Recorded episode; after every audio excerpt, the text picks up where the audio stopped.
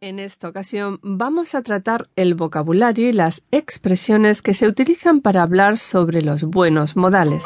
Seguidamente escuchará un diálogo para familiarizarse con el vocabulario sobre este tema. A continuación, haga el ejercicio correspondiente. Diálogo 1. Buenos y malos modales. Sara, ¿a qué hora viene Miguel? Em, ¿Y de qué le conoces, Sara? En realidad no le conozco. Es el primo de una antigua compañera de la uni y me ha dicho que si puede quedarse en casa cuatro semanas hasta que se quede libre el apartamento que ha alquilado. Y bueno, como nos vendrían bien unos euritos, le he dicho que se venga. Espero que no os parezca mal. Bueno, no es que me encante la idea, porque el único sitio donde puede quedarse es en el salón, que es la estancia común que tenemos. Pero si solo son cuatro semanas, se puede aguantar. Em, sí, pero eso es un fastidio. Ahora solo nos queda la cocina como lugar para compartir. Oye, Sara, ¿y sabes si es buen tío? Vamos, que si tiene buen rollo, es educado y esas cosas. Ni idea. Su prima es buena gente, pero a él le conozco solo de vista. Espero que sí.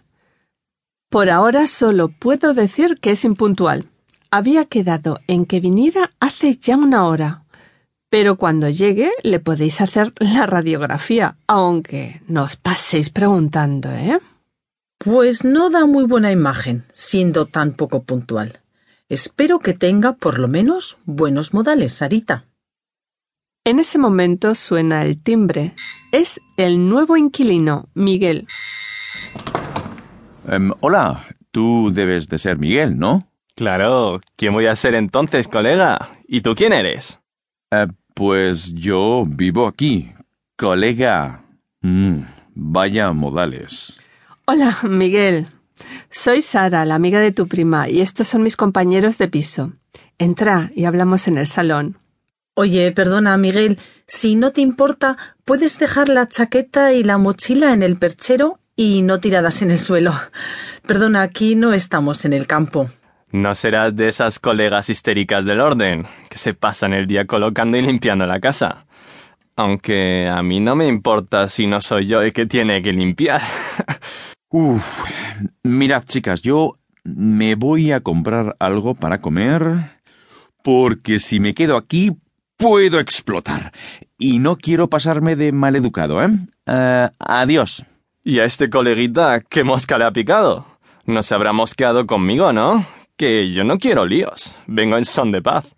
Sí, claro, entonces, ¿no te importaría echarte al lado para que podamos sentarnos los demás en el sillón? Es que estás muy repanchingado, ¿no? Vamos, como si estuvieras en tu casa. Bueno, si me voy a quedar aquí cuatro semanas, tengo que sentirme ya como en casa. Para eso voy a pagar. Uf, mira Miguel, en esta casa hay unas reglas que cumplir para mantener una buena convivencia. Y creo que si no las cumples, no te puedes quedar aquí. Pues claro que voy a hacer todo lo que queráis, chicas. Yo soy un tío muy educado.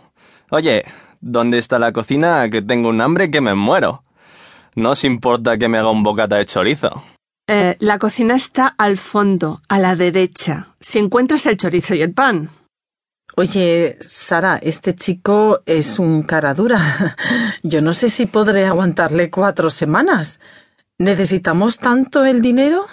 Por desgracia, sí. Tenemos que pagar dos pagos retrasados de comunidad. No hay para papear, nenas. La nevera está vacía. Esto no me lo esperaba yo.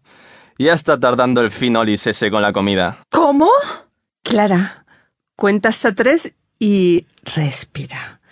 Ya hablo yo con él y aclaro el tema de las compras semanales. Oye, Miguel.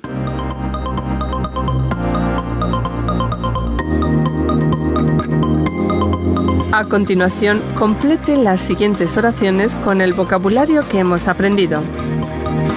Elija la palabra correcta.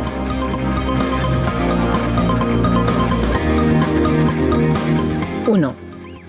Miguel es el Primo, cuñado. de una amiga de Sara que va a...